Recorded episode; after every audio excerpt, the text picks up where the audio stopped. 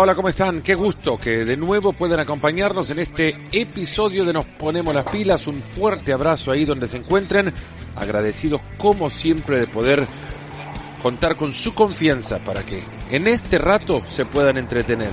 Hoy de esos cafés virtuales que nos permite este espacio y que nos permite más aún la época también. Dicen, y soy fiel creyente, que no hay caminos convencionales para llegar a la élite. Y a la élite del fútbol menos. Y que también dicen esto, modernidad en el juego tampoco es referencia única. Aquello que nos dice de que el fútbol moderno es solo aquello que se refiere a cambios de funciones en el campo. No, la modernidad puede también referirse a la capacidad de adaptación que el fútbol y sus áreas tengan con las nuevas tecnologías. Y quizás a la élite se llega también por sueños de niño. Y luego tome rumbos diversos, ¿no? Matías Mana solía soñar en ser Guardiola y llegó a la élite, creador de un blog que para los analistas tácticos del juego significó hasta punto referencial, no por la coincidencia, sino por el nivel de atención al detalle y conocimiento que ya presentaba sobre aquello que muchos empezábamos a conocer, al Guardiola técnico. Matías Mana conoció a Guardiola. Ese podría ser, Matías, el titular con el que arranquemos esto. Después vos nos contás la bajada, ¿no? Experto en comunicaciones también. Matías, bienvenido a Nos Ponemos las Pilas. Un gusto poder compartir este café con vos. Hola Fernando, bueno, un gusto estar, estar acá. Sí, un poco es, es, es así como lo contabas, algunos ya, ya conocen la historia, pero bueno, en realidad me, me siento un entrenador, analista, en realidad lo del blog en su momento Paradigma Guardiola sirvió un poco en, en, esa época donde surgió, en el 2002, 2003, después con una versión más, más moderna en el, en el 2006, me acuerdo, mientras que Guardiola estaba jugando en, en México, servía un poco para reivindicar una, una idea de juego y un conjunto de, de convicciones que en ese momento estaban un, un poco eh, caducas, o bueno, algunos decían que, que era así dentro de dentro del fútbol, que no se podía más entrenar con, con los rondos o, o que tener la pelota tanto el tiempo tanto tiempo no, no servía. Eh, eran épocas donde había salido campeón Grecia en el 2006 Italia en el, 2006 eh, casi el doble 5 o el, doble pivot físico en, en, el medio campo. Y un poco lo que nos trajo el, el fútbol que después eh, desplegó ese Barcelona es, es recordar un poco que que los centrales también pueden hacer superioridad a través del balón en el centro del campo, que los wins abiertos o los extremos abiertos no solamente posibilitan en uno contra uno en ataque, sino también si están abiertos posibilitan un mejor juego interior, eh, la importancia del medio centro en el, en el rol de, de, ataque, en el rol de defensa, en la estructura ofensiva, en la estructura defensiva, el rol del arquero en, la salida del fondo, eh, que salir jugando no es, no es una, una moda o un capricho, sino que se sale jugando para buscar superioridad en la línea siguiente y para llegar mejor al arco rival. Eh, que bueno, que ese equipo, más allá de la posesión del balón y de algunas interpretaciones que, que se hizo, tenía muchos pases eh, verticales, ¿no? porque la intención de todo era, era generar riesgo y generar goles y atacar, que a veces un poco se, se puede confundir, ¿no? pero en ese camino un poco es lo que, lo que llevó al, al blog, hoy está un poco inactivo, hace, creo, no sé, hace tres o cuatro años que, que no escribo, también me gustaba escribir, sobre todo para, para para mm, ordenarme un poco en las ideas, me gusta investigar sobre metodología de, entrenamiento y análisis de, los partidos. Y un poco esa, esa página cuando yo tenía 18 o 20 años, eh, hace, hace ya tiempo me, me, ayudó un poco a expresarme mejor a, y bueno, a tener las ideas más, más ordenadas y después, bueno, cuando cuando llegó el, el, equipo, cuando llegó Guardiola a ser entrenador, eh, bueno, se, se, pudo exhibir un poquito, un poquito más a través de los videos, justo la irrupción de internet ayudó a eso. Y bueno, un poco lo que contabas es la antesala de todo eso fue el encuentro con, con Guardiola ahí en Buenos Aires en, en el 2006, si no recuerdo mal. Ya vamos a llegar a eso, Matías, pero quiero llegar primero a cómo llegaste a Guardiola.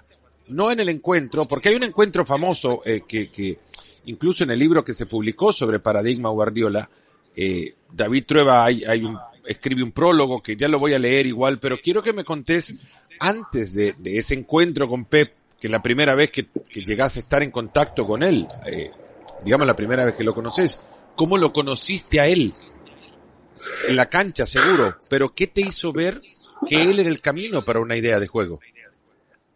No, me gustaba cómo jugaba yo mm, de medio centro. Bueno, también en la década del 90 se empezaron a, exhibir los partidos por televisión de la Liga Española. Me gustaba cómo jugaba como, como cinco, como medio centro.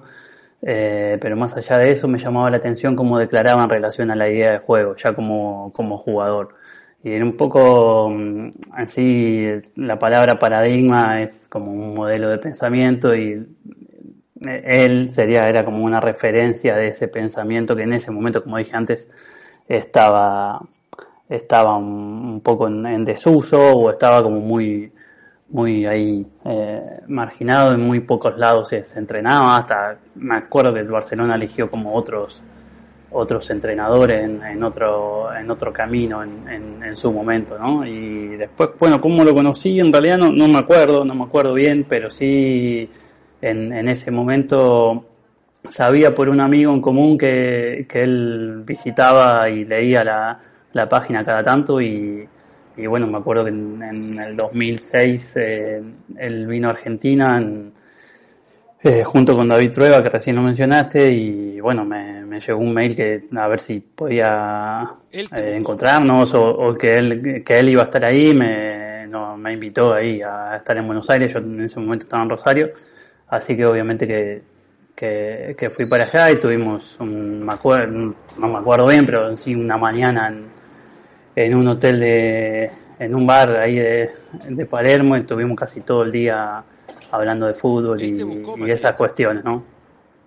Sí, sí, en realidad fue una coincidencia que justo él, él venía para Argentina y en ese momento todavía no tenía el curso de entrenador, había ido a ver un, bueno, la historia un, poco más, más conocida, que en ese momento fue a ver un entrenamiento de Banfield, él estuvo muy cerca de jugar ahí, eh, casi que estaba, todavía no había anunciado que, que se iba a retirar, eh, y estaba con esto de, de, terminar el curso y de ponerse a entrenar. Y hay algo que me dijo, hay algo que me dijo ese día. Bueno, yo, no, no, lleguemos al el, día todavía, a ese día. Sí. que me digas antes de entrar a ese día, porque ya creo que la fascinación por Guardiola queda reflejada en la sola creación de un, un blog que hace referencia a él como una idea de juego eh, distinta o revolucionaria, pero cuáles de Guardiola mm. como futbolista vos veías que eran sus, sus grandes cualidades o aquello que te llevó a pensar que era distinto.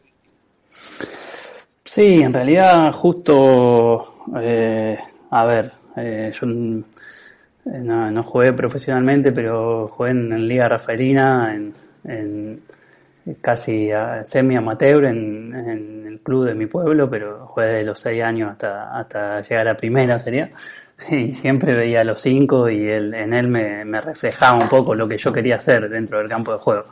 Eh, porque veía que a través de, de lo que hacía y de lo que pensaba, un poco todo el juego pasaba por, por la cabeza de él. Antes de recibir ya, ya sabía dónde, dónde colocar el pase.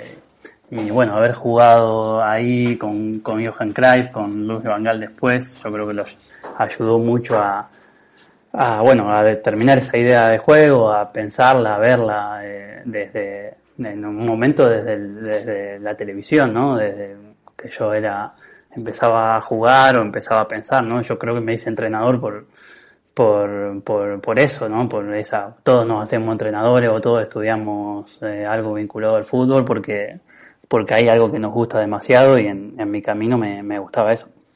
Llegás entonces a, a, conocerlo, bueno, creás el blog, Guardiola sabe, conoce el blog, sabe de su existencia, él te contacta, ¿cómo recibís ese momento del contacto? No, no, por mail, por mail. Y en realidad era una charla ahí formal. Matías, hola, ¿qué tal, Pep? Sí, sí, creo, creo que sí. Igualmente, yo en, ese momento no, a ver, no, no, no recuerdo bien, no recuerdo bien, pero sí, fue, fue, netamente fue, fue eso. Eh, pero bueno, en realidad me recuerdo con, con cariño esos, ese, ese momento. Yo me acuerdo que en, en ese, en esa mañana, en ese día, le había regalado un, bueno, lo cuento porque lo contó David Trueba en, en un artículo en, en el país eso fue el día antes de, el día antes del, el día antes del, de la reunión que ya es un poco mítica entre, entre Guardiola y Marcelo Bielsa en, cerca de Rosario, que David Trueba cuenta que duró 11, 12 horas. Yo en ese día, el día anterior, le regalé un, día, un, un libro a Guardiola sobre Marcelo Bielsa y él me dice que estaba como muy, eh, que lo iba a ver al día siguiente, yo no lo sabía y que está como muy intrigado para preguntarle o muy eh, tenía muchas intenciones de preguntarle sobre la relación que tenía el, entrenador con los videos en ese momento, con, con el análisis y con la exhibición de, de, ideas a través de lo audiovisual, porque varios jugadores que varios jugadores que habían estado con claro ese lo cuenta porque David Trueba lo cuenta en un artículo en el, diario El País eh, varios jugadores que habían coincidido con Guardiola le habían comentado eso de Bielsa y él me dice que, bueno, que al otro día, sobre todo, le iba a preguntar de un montón de cosas, pero sobre todo le iba a preguntar de eso y ahí yo me interesaba ese tema, eh, bueno, quería crecer en relación a eso y, y a partir de ahí es que me dice, bueno, a partir de ahí empecé a hacer el curso de entrenador porque ah, fue dos o tres años después, porque yo en ese momento era, eh, no me daba la edad para, para iniciar el curso,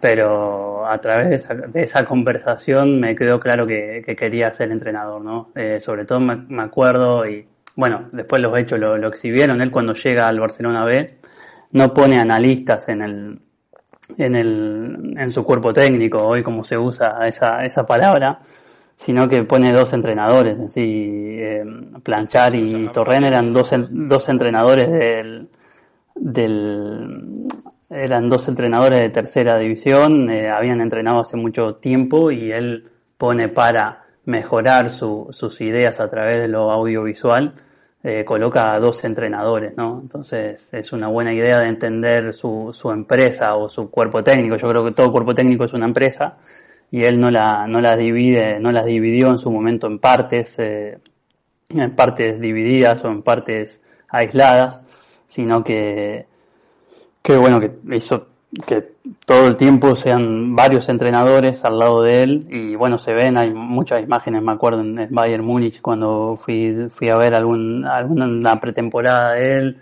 o bueno, se pueden ver en las imágenes por, por televisión, todo el tiempo el, el supuesto analista o los supuestos analistas en el campo de juego, en el campo de entrenamiento, hablando con él, hablando de táctica, analizando. Eh, yo creo que es una, una buena forma de, de, entender lo que es la profesión, porque yo creo que después se desvirtuó un poco la, la idea de, del rol del analista en los cuerpos técnicos y me parece que Guardiola también dentro de la visión sistémica que, que, tiene o que, o que tiene el, sobre todo a veces el, club Barcelona en, en, su momento, eh, bueno, hace, hace entender otro, otro tipo de lógica en el juego y otro tipo, tipo de lógica en el armado de, de los cuerpos técnicos, ¿no? El prólogo de Trueba a, tu libro, incluso al libro que recoge las eh, experiencias del blog, los resultados del blog y tus relatos de lo que era eh, Guardiola desde tu visión en el transcurso, en el desarrollo de este de este espacio digital, Prueba dice, si alguna vez algo o alguien estuvo cerca de significar un prólogo a todo esto que vivimos y que disfrutamos en nuestras temporadas del fútbol mágico del Barcelona de Guardiola fue Matías Mann en aquella mesa de desayuno en un hotelito en Palermo, cuando todo estaba por empezar, pero ni siquiera, y acá termino, Matías, no estaba ni siquiera Guardiola enterado que algo estaba por comenzar, o lo veía ya con el convencimiento de ser, de ser entrenador. Sí, sí, en realidad, bueno, nunca eh, nadie imaginó eso, todo lo que pasó después, pero sí, a medida que fue pasando el tiempo, hay, hay varios puntos de coincidencia con, con, lo que él hizo como jugador, ¿no? lo que vivió en la época de Johan Cruyff, en, esos 3, 4 años. Eh, yo creo que después como entrenador, hasta se dieron algunos resultados muy parecidos, el 5 a 0 contra Real Madrid, en la época de Cruyff entrenador y en la época de Guardiola entrenador, eh, varios, puntos ahí coincidentes que, que bueno, en ese momento representaron un poco esa, esa idea que reflejaba el, la página esa que, que, que, hacía por, por, escrito, ¿no? Y bueno, obviamente que, que eso fue una, seguramente ha sido una motivación para, para mí, para, para crecer en el, en el área de, estudio, en el área de, análisis de, los partidos, de, tratar de averiguar sobre metodología de entrenamiento, de, bueno, en definitiva, crecer en, relación a este juego. ¿no? Matías, ¿qué recordás? Eh, detalles de aquel, de aquel encuentro con, con Pep. No, eso, básicamente eso en sí, él estaba, estaba como formándose como como, como entrenador, no me acuerdo si había empezado el curso o no todavía. Eh, pues, todavía no, no, había anunciado que se había retirado, como dije, como dije antes. Eh, pero sí, a mí lo que más me gustó es eso, eh, lo que lo que dije antes y es lo que llevé después a cabo, lo que quise no sé, mm, a llevar a cabo y por suerte tuve algunas experiencias en relación al, al fútbol y tengo alguna experiencia en relación al fútbol eh, de, cómo entender eh, primeramente el juego, cómo entender la táctica, cómo entender el entrenamiento y también cómo, cómo entender la estructura de, de, un cuerpo técnico o lo que podría hacer yo desde mi lugar en, al lado de, entrenadores o, bueno, pensando este tipo de cosas, ¿no? Primeramente con, con los análisis de los partidos y con, con la relación que tiene lo, lo audiovisual eh, y bueno, entenderlo de una manera integral, ¿no? Siempre, bueno, se creó quizás la, la conciencia colectiva que los videos estaban acompañando a un obsesionado por el juego. Es cierto que la tecnología avanza y ahora los videos no se tienen que llevar en baúles como llevó eh, Bielsa, por ejemplo, al Mundial de Corea y la gira previa, o como coleccionó durante tantos años el doctor Vilardo, porque ahora la posibilidad existe de editar en otro espacio y mostrarle a los jugadores otro tipo de cosas, pero ¿hay obsesión para aquel que ve videos y se define de esa parte o es la atención al detalle la que nos hace creer que es un obsesionado ese detallista? Yo creo que a los que les gusta mucho el, el juego, el fútbol en sí, son obsesionados en, visualizar partidos, en ver entrenamientos, están todo, el día pensando en, eso, ¿no? Eh, en lo que nos pasa, lo que nos gusta demasiado algo en, ese sentido y sobre todo en los últimos años que ha crecido eh, el área del fútbol, no está aislado de lo que pasa en la sociedad, la, irrupción de, Internet, la revolución de, de las tecnologías, hoy es muy fácil conseguir partidos, eh, verlos por, por, televisión, por, la, por nuestra computadora, tratar de, editarlos, llegar a, a, datos específicos que antes, por ejemplo, cuando, cuando jugaba el Dream Team de, Johan Cruyff en la década del 90, a veces ni se veían los partidos en, en esa época, eh, o, era difícil, después fue difícil conseguir partidos de, de, de, esa, de esa época, ¿no? Estamos hablando de hace 30, 40 años, que no, es mucho el tiempo, hoy parece impensado eh, no llegar a algún partido. Eh, y yo creo que sobre todo la, visión del analista, hoy por ejemplo, pensando un poco en el, futuro de la, de la profesión, del rol del analista dentro de un cuerpo técnico, yo creo que no, hoy no, no puede sobrevivir o le va a costar sobrevivir si no entendemos la función del analista eh, integrada al entrenador y desde una visión eh, sistémica, de una visión integral, ¿no? Si, porque lo que hace un analista hoy en día, tranquilamente cualquier software que está, que está dando vueltas eh, lo tiene. ¿sí? ¿Qué tiene que hacer un analista? Es averiguar sobre patrones y, relaciones de, de, los jugadores contrarios, de los jugadores propios, análisis de del oponente, análisis de, los entrenamientos propios, eh, eso cualquier software hoy lo, lo hace, eh, casi hablándoles a, los software hoy te, te, garantizan ese tipo de información.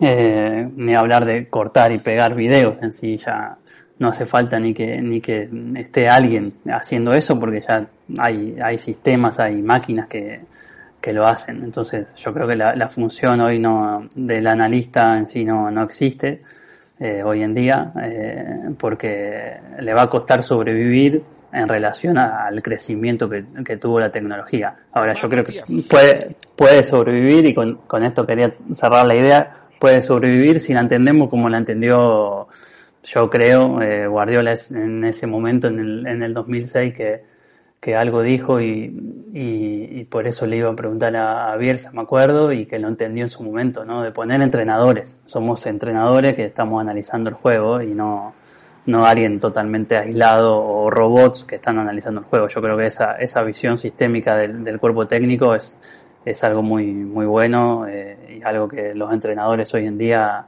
bueno, muchos de ellos lo, tienen claro. El analista es quien ve el video, además creado por un entrenador. Quizás el término tendría que cambiar. Claro, sí, yo estoy en contra del término, si se quiere, pero bueno, en realidad solamente es, un nombre.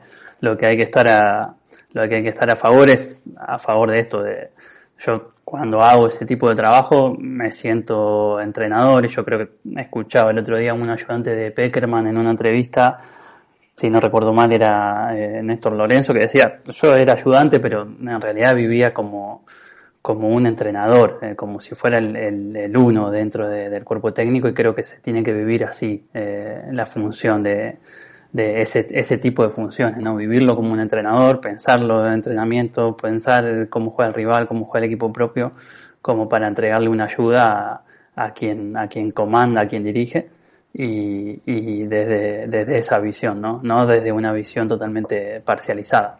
Y cuando ofreces el material a los jugadores, y por dos rumbos quiero ir. Uno, cuando el jugador asume y cuánto necesita el jugador, y creo que esto depende obviamente de cada, cada uno y la voluntad de asimilación que cada uno tenga, pero cuántos patrones de juego le mostras a un jugador para que entienda y, y asume el concepto.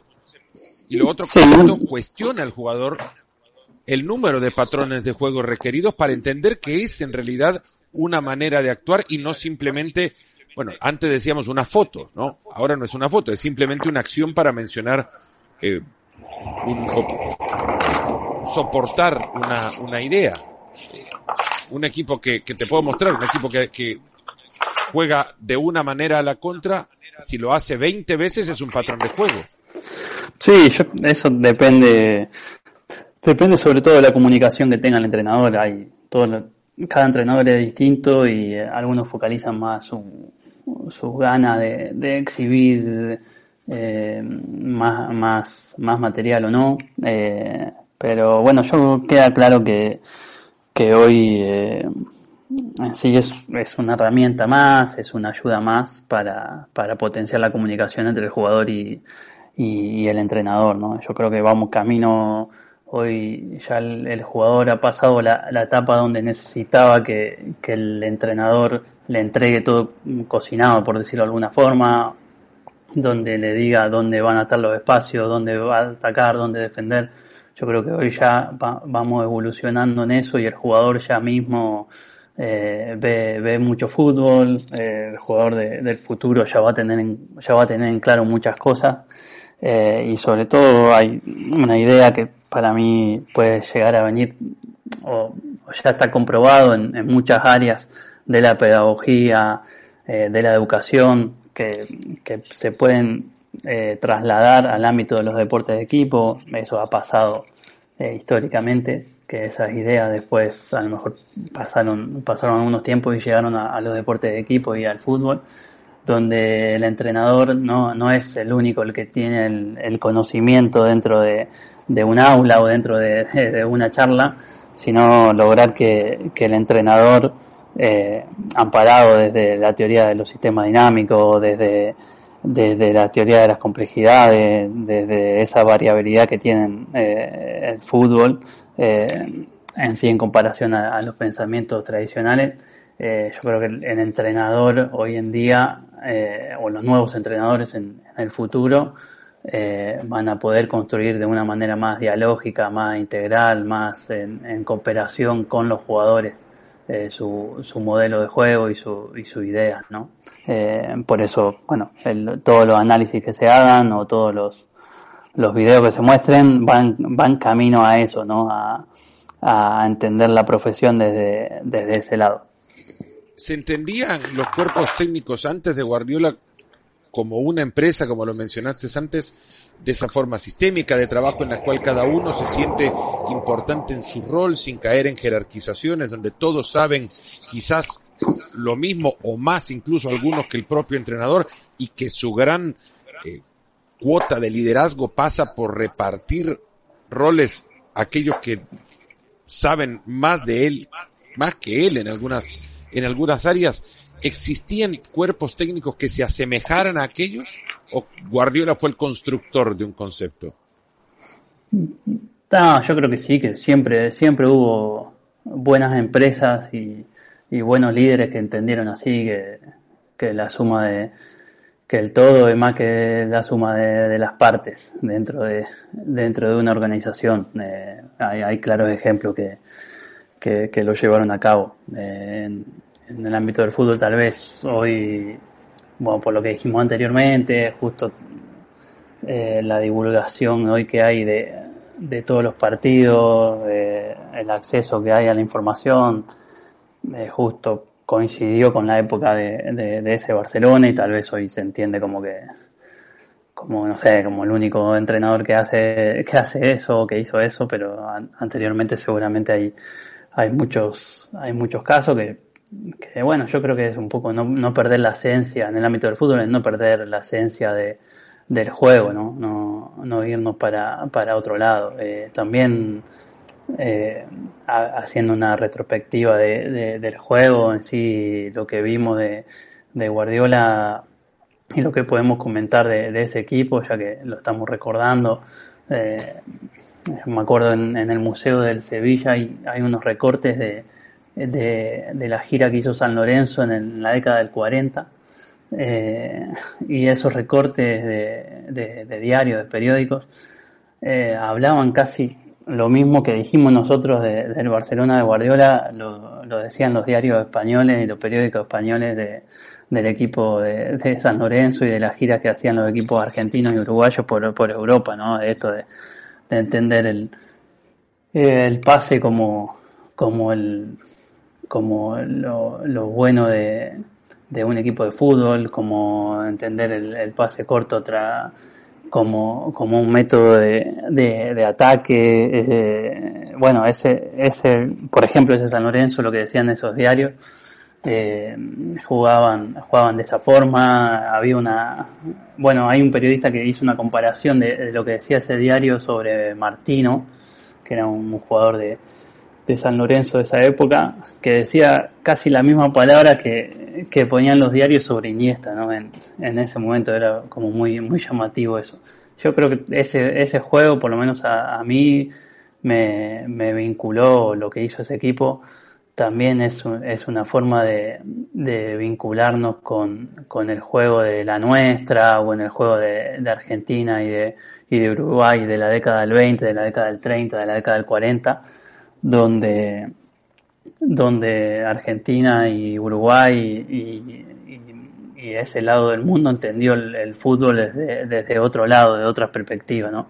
Eh, desde el juego físico que, tenía el juego inglés, lo trasladaron a hacer otra, otra cosa. Eh, y yo creo que hay, hay un hilo rojo, un punto de conexión entre, entre esa escuela que, que hoy se entiende como, como la escuela holandesa de, de, entrenadores, pero yo creo que hay un, como un hilo que, que ata conceptos y que viene de, más atrás. ¿Guardiola eh, es creador o practica otras religiones? Ah, yo forma parte de, de, una de una visión de eh, a ver, él no hubiera jugado si no, si no estaba en el, en el Barcelona tal vez o, o no hubiera jugado de la forma que jugó si no, no saldría de ahí y eso da cuenta también de, todos los procesos que, hay en el fútbol. lo que hoy puede hacer como entrenador es, sobre todo gracias a lo que hizo como, como jugador o, o, lo que hoy es, por ejemplo, un club como el Barcelona. Eh, eh, da cuenta de, algún proceso bien hecho. Yo creo que todos los equipos del mundo, todos los clubes del mundo, todas las instituciones que, se dedican a esto, si, si hacen buenos procesos, en, en, algún momento eso, eso se ve a largo plazo. Eh, y yo creo que el Barcelona en su momento exhibió eso, ¿no? Eh, la visión a largo plazo, el pensamiento que, que en algún momento va, va a llegar, ¿no? Y creciendo desde los sectores juveniles, eh, ir formando una idea que después se repite hasta en el primer equipo, eh, yo creo que indicó como una muy buena forma de, hacer las cosas. Y bueno, lo, hemos visto, los grandes equipos, los grandes entrenadores dan cuenta de eso. Eh, estoy pensando en la selección de en la selección de, Uruguay, lo que hace, por ejemplo, el maestro Tavares da cuenta de eso. Son 10, 15 años de un proceso que en algún momento se vieron los resultados.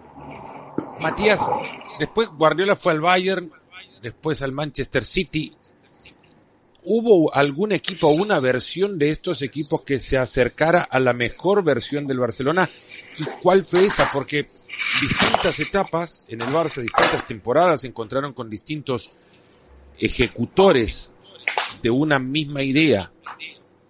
¿Cuál fue esa gran idea? O cuál, la idea creo que se, se sabe, pero ¿cuál es esa referencia que del Barça se puede concebir como la que más se acerca al ideal y de Bayern y City, ¿cuáles de estos dos se acercaron a esto, a lo que quiso? O quizás lo pudo referenciar mejor en los otros dos equipos que lo que hizo en el Barça. Sí, a mí el equipo que más me gustó que es el Barcelona B, cuando estaban en, el 2007. Eh, varios, varios conceptos que están ahí o cómo jugaba ese equipo es y aparte no, no había toda esta, esta vuelta de, de esta sobresaturación que hoy tiene la, figura de un entrenador, ¿no? los partidos se sobreanalizan eh, y yo creo que eso hasta puede atentar con la, con la creación de, de jugadores de, de, potrero o jugadores de ingenio o jugadores creativos, ¿no? Porque a lo mejor están esperando lo que le dice el entrenador o están esperando hacer lo, debido y muchas veces se pierde esa, esa esencia. Eh, yo creo que hay una hay una, una, línea que une a todos los equipos que dirigió Guardiola, contestando a, la pregunta que hacías. Pero bueno, yo creo que también queda claro que eh, no voy a aportar nada nuevo a lo que ya se dijo, pero queda claro que donde va un entrenador se tiene que indudablemente ser fiel a, lo que siente, ser fiel a sus entrenamientos, a su, a su, a su pensamiento, pero también obviamente se debe adaptar a, las ligas, ¿no? Esto de, estudiar detenidamente sirve para, si, si voy a, no sé, a la liga eh, inglesa se juega de una forma, a la liga alemana se juega de otra, un entrenador que, que va, no sé, a la liga chilena hoy se juega muy distinto a lo que, a lo que se juega la liga en, en Uruguay. Eh, entonces eh, se, va adaptando, uno tiene que readaptar eh, todo su sistema de, entrenamiento lo que, o lo que le entregan sus jugadores, su, su plantel actual a, eso. ¿no? Yo creo que eso es uno de los, de los grandes puntos, de los grandes roles que tiene que hacer un entrenador y que tienen que hacer los, que están trabajando al lado de, un entrenador, ¿no? darse cuenta de, de ese contexto, relacionar todos esos patrones y, crear algo nuevo, ¿no? Yo creo que no sirve, o en la historia de un entrenador no sirve para, para ver ese tipo de cosas. Has estado después en distintos cuerpos técnicos, has estado con Bielsa, con San Paoli, ahora con la, con la selección argentina. ¿El concepto de juego es eh, universal al punto que se puede adaptar al, valga la redundancia, universo de jugadores de una selección? Sí, yo creo que el trabajo en una selección es totalmente distinto. En mi lado hay un trabajo más de, de, selección de jugadores, seguimiento de jugadores. Eh, pero sí, yo creo que en cualquier, en cualquier equipo se puede, por más que sean pocos entrenamientos, se puede, se puede ver una, una idea de juego, hablando de los procesos, también lo, lo que vivió Chile desde el 2007 a hasta el, hasta estos tiempos, hasta el, hasta el 2016 inclusive, forma parte de eso que, hablábamos antes, ¿no? Hay un proceso detrás, una idea detrás durante tanto tiempo que en algún momento eh, algunos entrenadores potenciaron seguramente y los mismos jugadores eh, potenciaron para llegar a todos los, éxitos que, tuvieron. ¿no? Eh, yo creo que, que, eso forma parte de, esa cuestión, el trabajo de la selección da, da cuenta de da cuenta de da cuenta de eso, ¿no? pero bueno, en realidad es, es, es, muy atractivo para mí hablar sobre el tema, eh, o muy atractivo también para el entrevistador preguntar sobre, sobre, sobre este tipo de trabajo. Yo en el trabajo actual trato de no, de, de, no, no, hablar tanto, sino hablar solamente con los canales oficiales cuando lo piden, eh, sobre todo porque somos parte de lo que estamos afuera del campo de juego, no somos tan importantes y sobre todo lo que tienen que que hoy hablar son, son el entrenador o, algún ayudante del entrenador, que son los que, lo que portan la voz de, lo que pasa, ¿no? ¿Cuánto le, generó Guardiola al fútbol de hoy en, eh, en relación a lo que el fútbol era antes de la llegada de Pep? se ha generado el debate de la posesión, ese puede ser un punto de arranque para, para responderlo, pero debe haber algo más en el fútbol que, que sea producto de la, aparición de Guardiola y su idea para que el fútbol ahora se considere uno distinto? Sí, mm, yo no creo que, haya cambiado, sí, yo creo que ha puesto de, a tener tanta notoriedad hoy hoy se, algunos ejes de, análisis pasan por, por lo que hacen sus equipos, pero pero no me parece que, va, el fútbol existía antes eh, y va a seguir existiendo, o sea, no, no creo que haya provocado una revolución o algo por el estilo, como yo creo que hay muchas modas o muchas interpretaciones de lo que hizo, eh, me acuerdo eh, mucho sobre análisis o muchas publicaciones hablando sobre, sobre sus equipos y, me parece que es algo como abultado ya, no, no sacándole el mérito, ¿no? sino que, hoy hay una sobreinformación sobre, sobre eso, ¿no? Y a veces se malinterpreta lo que algunas ideas. Yo me acuerdo cuando Mourinho salió campeón en el Porto y que se puso muy, muy de moda el concepto de periodización táctica, que, que es un concepto creado por la Universidad de, de Porto, por Víctor, Víctor Frade.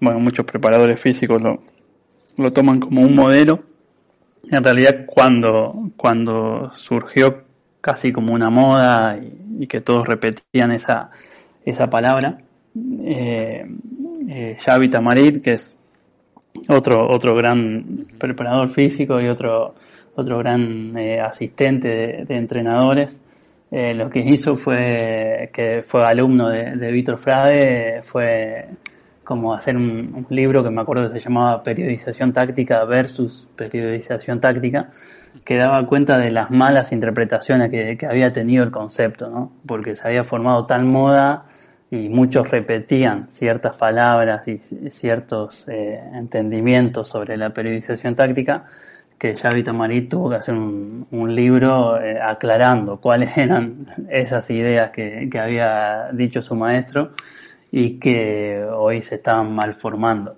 Eh, y yo creo que con la sobreinformación que hay un poco puede, puede pasar eso. Tamarín que, que acompañó a Pellegrino, Mauricio Pellegrino en varios cuerpos técnicos, incluido el, el Deportivo Alavés, el Southampton. Matías, ¿cuántos partidos ves a la semana? Bueno, ahora... Ahora no, ahora, ahora son menos. Ahora, sí, sí, ahora estoy eh, a ver, no, no quiero hablar demasiado del trabajo actual, pero sí estoy inmerso en, tengo la gratitud y el agrado de, estar en, en, la selección nacional argentina, junto con, bueno, Leo Scaloni es el entrenador, con Pablo Aymar, Walter Samuel, Roberto Ayala, eh, que son ellos los que, eh, lo que llevan la voz y, y, y en sí diagraman lo que es el, la idea de juego y, lo que pasa en la selección nacional. Eh, pero bueno, como estoy inmerso en eso, en sí hay mucho seguimiento de, de, de los partidos y de los jugadores eh, argentinos que están que están que están por el mundo. Sí, en realidad eh, hay cerca de 50, 60 jugadores que se siguen como, como jugadores A y, y bueno, cuando está todo activo eh, hay partidos miércoles y domingos y bueno, hay que hay que seguirlos, eh, descargar los partidos, ver cómo están jugando. Eh, es una es una gran cantidad de, partidos vistos y partidos analizados.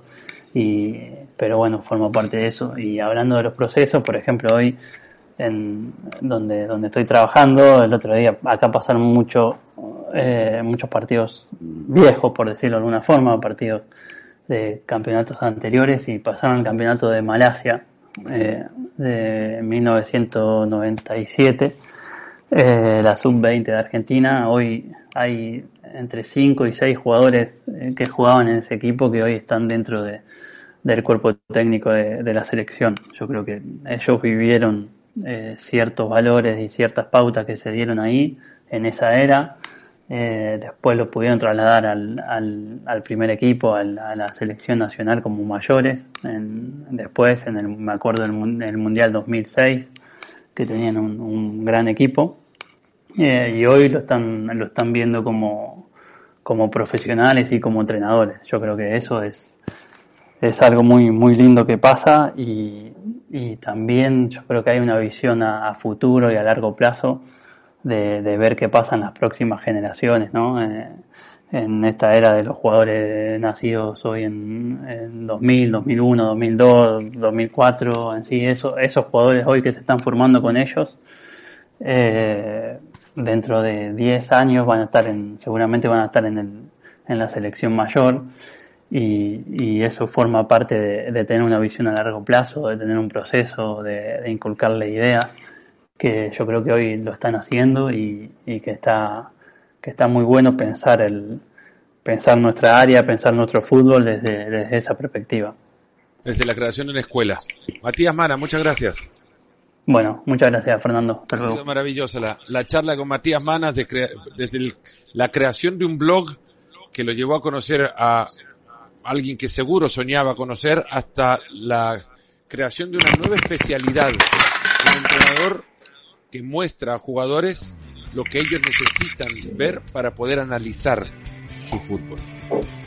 Ha sido un placer de verdad charlar con Matías y con ustedes también el poder contar con su confianza y que han llegado hasta acá ya es un agradecimiento enorme de mi parte.